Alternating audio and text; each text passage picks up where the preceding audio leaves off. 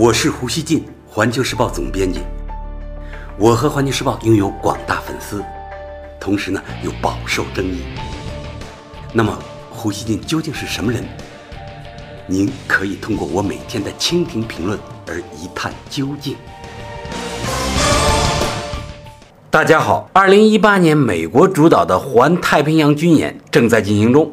据美国海军时报网站六月三十日报道，从上周五开始，美国海军启动了两年一次的全球规模最大的海军演习——环太平洋军演。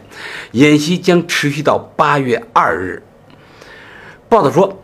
此次环太军演共汇集了四十六艘战舰和潜艇、二百架军机以及二点五万名士兵，他们来自跨越太平洋沿岸的二十五个国家，包括澳大利亚、嗯、加拿大、法国、德国、印度、印度尼西亚、日本、韩国、菲律宾、新加坡、泰国、英国、美国等等。其中，以色列、斯里兰卡和越南是首次参加环太军演。大家知道，前段时间五角大楼以中国向南沙岛礁部署武器为名，取消了对中国参加此次联合军演的邀请，并将此视为对中国的惩罚。所以，这次环太军演刚刚开始，美国军官和媒体们就频繁地念叨中国。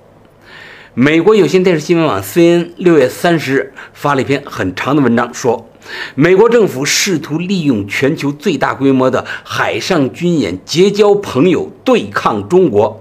美军方上周在夏威夷的记者会上表示，环太军演的目的是建立关系。报道称。这里主要指的是那些首次参演或者参演规模加大的亚太国家，包括越南、马来西亚和菲律宾。他们与中国在南海有领土争端。这篇长篇报道还引用一名美国军官的话说。美国比中国更善于结交朋友。中国缺席意味着其丧失了与地区和全球海军同行建立专业和潜在的个人关系的机会。CNN 称，美国在今年的军演中注重发挥盟友作用。加拿大和日本海军上将分别被安排在二号和三号总指挥部，澳大利亚和智利指挥官。则分管海上和空中的执行任务。日本富士电视台七月一日评论说：“二零一八环太军演是稳固日美关系的举措。之前，日美和印度在关岛附近也实施了军事演习。海上自卫队员二百三十人在护卫舰的甲板上，请印度的士兵当老师，进行了瑜伽训练。”这是加强朋友关系的重大一环。报道说啊，报道还说，美国广交朋友，为何不请中国？因为在南海问题上，中美正在对立，谁是敌人，谁是朋友，一下子就看出来了。日本交通工具新闻网站则评论说。在此次环太演习中，日本海上自卫队和美国海军发现目标后将共享信息。对于担忧中国海洋战略的日本来说，这是个难得促进美日合作的机会。报道说，虽然中国这次没参加环太演习，但演习的关键词就是针对中国，反而显得中国的存在感十分强烈。澳大利亚访问学者莱顿对 CNN 说。南海声索国参演表明，该地区对美国的忠诚依然存在。他说，这些声索国并未参加美国定期派军舰到南海进行的自由巡航，而环太军演给这些东盟国家一个展示他们被动支持美国的机会。他表示。越南参加环太军演意义重大，而菲律宾参演则表明他们愿意两边下注，提醒中国他们还有其他选择。台湾联合报七月一日称，美国环太军演拒邀中国，拉响了南海局势的警报。南海周边国家首度参与环太军演，显见美国正在南海建立战略布局，以阻止中国扩大影响力。若美国继续推动自由航行，持续拒绝邀请中国参与军演，拉拢法国、英国加入军演，将使南海紧张局势失控。我觉得他的这个分析啊，也多少有点夸张啊。香港南华早报七月一日一篇报道的标题是“环太军演遭冷落，中国会在南海，呃，这个掀波浪吗？”文章认为，南沙和西沙是南海争端的关键海域，美中这两个超级大国在那里打起了太极。美国战略与国际研究中心研究员塞耶斯表示，此次军演是对中国的小小示威。新加坡海军研究人士一日对《南华早报》表示，中美对海上争议的分歧越来越大。虽然中美表示愿意维持开诚布公的对话，但因为两军在争议海域的活动强度高，我预期啊，未来或出现意外擦枪走火的事故。这是新加坡海军人士对《南华早报》说的话啊。老胡呢，再给大家介绍一下啊。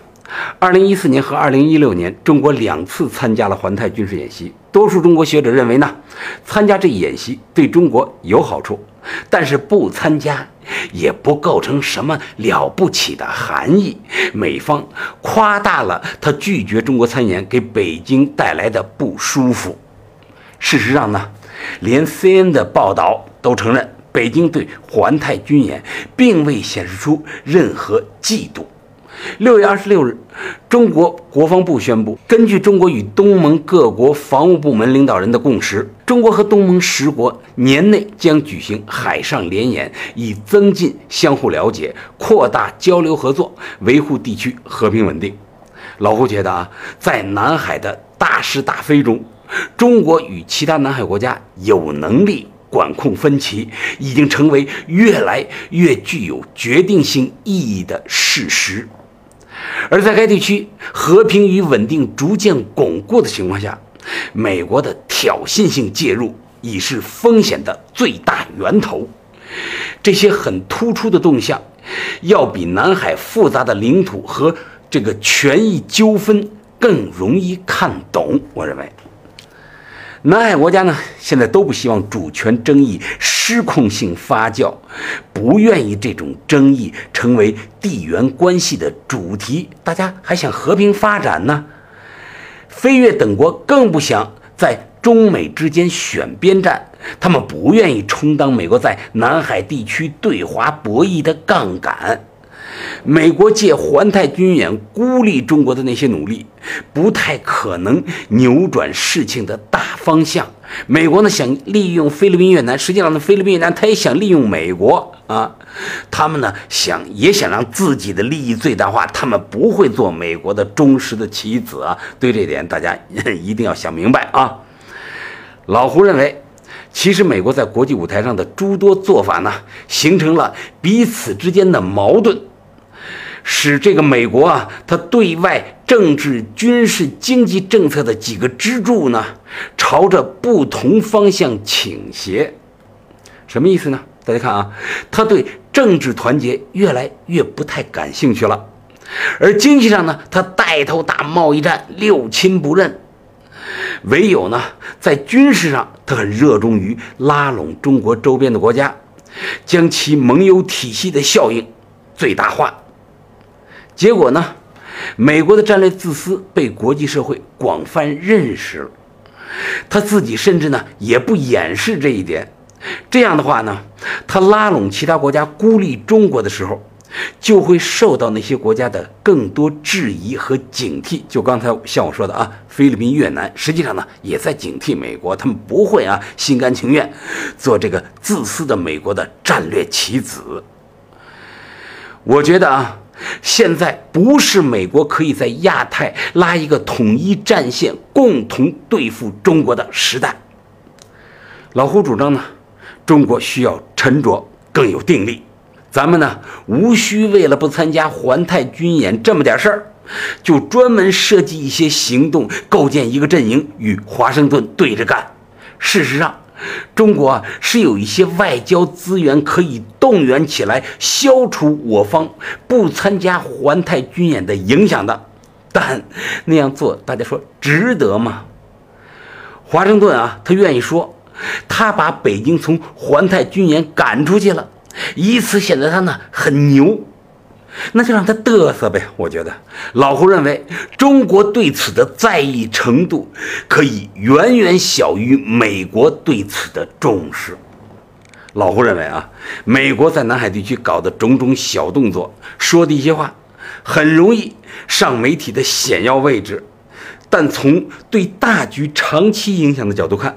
他们至少有一部分属于虚张声势，类似于泡沫。我觉得，在南海这个地方啊，咱们中国呢，还是跟南海国家搞好关系，同时呢，咱们把咱们南沙的岛礁建设好，把咱们岛礁建设好。你不是美国不让我们建设吗？我们偏偏要把这个岛礁建设好啊，这是最实在的啊，比美国什么搞一次巡航，说几句话，那实在的多。我认为啊。中国还是要奉行与美国你搞你的，我搞我的这一大策略，把自己该做的事情都做好了。这些事情前面我也提到了啊，包括要与南海国家发展全面合作，继续降低地区紧张。就现在，咱们同这个菲律宾和同越南的关系都是不错的，我们要管控好海上分歧等等，比如像在黄岩岛那个地方。中国与菲律宾管控的就不错，现在啊，那样的话，华盛顿想来这里惹是生非，会更难找到撬动局势的支点和杠杆。中美之间的分歧呢，我认为也需要战略性管控。美方施加压力时，我们尽量做就事论事的化解和回应，不从我方推动冲突朝着战略层面升级。中美有时呢会在具体纠纷上态度坚决激烈，但只要美方也愿意，让事情的战略意义不随意发酵，就可以继续是双方的一种默契。最后啊，老胡想说，大家知道了，我前面已经介绍，这一次环太军演有越南这样的新参加国，日本等呢在军演中的作用在提升，但是中国不必紧张。我们不妨做一个自信的看客，把浮想联翩更多留给美国人吧。感谢收听今天的《会员不乱语》，咱们下期见。